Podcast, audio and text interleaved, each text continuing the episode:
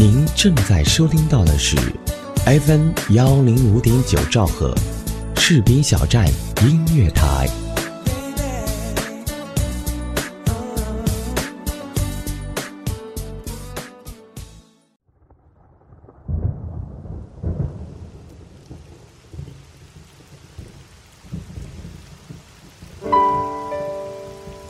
我用声音记录我的所见、所闻、所想、所悟，心灵之约，见证我的成长。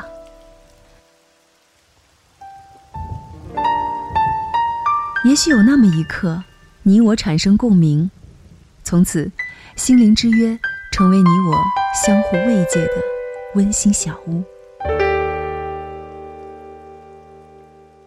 嗨，我们又见面了，欢迎来到。心灵之约。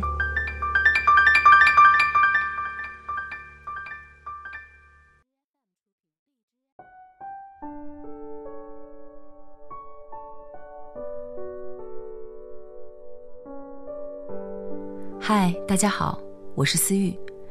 您现在听到的声音来自 FM 幺零五点九士兵小站音乐台。二零一七年，我和心灵之约依然与你相约。转眼间又到了一年中的五月份。这个月总是阳光明媚、温暖舒适。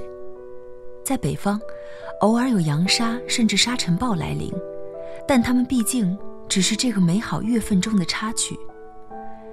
在这个月份中，心中更多的是一份期待：对温暖的期待，对漂亮的期待，对假期的期待，对旅行的期待。现在。我们就期待到了这个月份中最温暖的节日——母亲节。这里所说的母亲节是源自于美国的。一九一四年，美国国会正式命名五月的第二个星期日为母亲节，并要求总统发布宣言，号召政府官员在所有公共建筑物上悬挂国旗。紧接着。威尔逊总统昭告全国公民，也在自己家的住宅上挂国旗，以表达人们对美国全体母亲的热爱和尊敬。此后，美国总统每年都要发表一篇内容相同的宣言。后来，母亲节便在世界各国开展。二十世纪八十年代，母亲节渐渐地从港澳台地区进入南方城市，直到二十世纪末，中国大陆各地。才开始推广母亲节。其实说着这些，心里感觉有些悲哀。我们这样一个尊崇孝道的国度，居然一直没有为母亲设立一个固定的节日。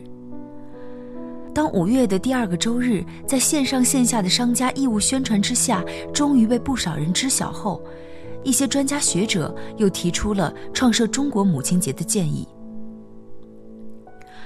二零零六年，孟母生子的四月初二成了中华母亲节。可这样一个不方便查询、不知道会在星期几遇上的日子，会被多少人接受呢？至少十一年过去了，铺天盖地宣传的依旧是五月的第二个星期日，国际母亲节。就像在大众的观念中对女性母亲角色的忽视一样。有丈夫和一个心理医生的对话是这样的：医生问：“你是什么职业为生的，先生？”丈夫回答说：“我的工作是会计师。”那你的妻子？她没有工作，她只是一个家庭主妇。早上谁做早餐？我的妻子。你太太什么时候醒来为你做早餐呢？早上五点左右吧，因为她要先打扫房间，然后再去做早饭。您的孩子如何去上学？我的妻子送他们去上学。送孩子上学之后，他又做了些什么呢？他去市场买菜，然后回家做饭、洗衣服。你知道的，他没有工作。到了晚上，从办公室回家后。你会怎么做呢？休息啊，因为我下班之后实在是太累了。那这时候你的妻子在做什么呢？她准备晚饭，照顾孩子用餐，饭后清洗餐具，打扫房间，然后呢就哄孩子上床睡觉。听到了吧？在丈夫眼里，没有工作的妻子就是轻松自在的，是只知道伸手问自己要钱的花钱机器。妻子从清晨开始忙碌到深夜，这就是所谓的没有工作。所以，一个离婚的男人被妻子留下两个孩子之后，才猛然发现，原来孩子不会自己长大，原来家事是如此繁重。原来带着两个小孩子根本哪里也去不了，原来马桶会那么干净是有原因的。难怪白百合会在演讲里说，现在已经没有人再会去妖魔化一个女强人，但是大家都希望她还要有一个幸福的家庭才算是成功。也没有人会去看不起一个家庭主妇，但是会劝她：你一定要有自己的经济来源，才不会被老公瞧不起，才不会跟社会脱节。职业女性和家庭主妇她都做过，她说她觉得两个都很好，可是她最终还是脱离了家庭主妇和全职妈妈的角色，付出一切去成就自己的事业。究其原因，我们给予母亲这个角色的尊重和关爱太少了。一个全职妈妈说：“我是一个妈妈，我是一个妻子，我是一个女儿，我是一个媳妇，我是一个闹钟，我是一名厨师，我是一名女佣，我是一名教师，我是一名侍应，我是一名保姆，我是一名护士，我是一名杂工，我是一名护卫，我是一名顾问。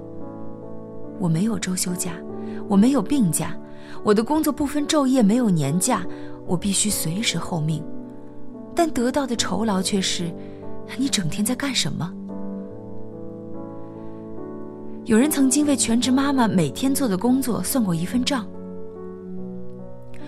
处理家务，包括买菜、做饭、洗衣服、打扫卫生，市面上请人做，每个月至少要花三千元；照顾孩子。包括喂饭、哄睡、叫起床、帮忙洗漱、随时照顾，请人来做不可能少于每个月四千。陪孩子玩耍、游戏、讲故事、辅导功课，报个班每天就算一小时，一个月也得花上六千。母乳喂养这一项基本的工作，按照低工资两千月薪来算，并不夸张。仅仅这些。雇人来做的话，我们每年需要付给对方十五万六千元。这样一算，还会有人问全职妈妈每天都在做什么吗？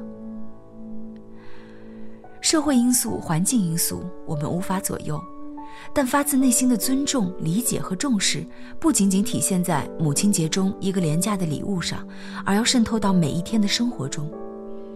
也许母亲并不完美。但他是倾尽全部去爱我们和我们的家。祝所有的母亲节日快乐！感谢节目责编子恒、监制浩然，也感谢您的收听，再见。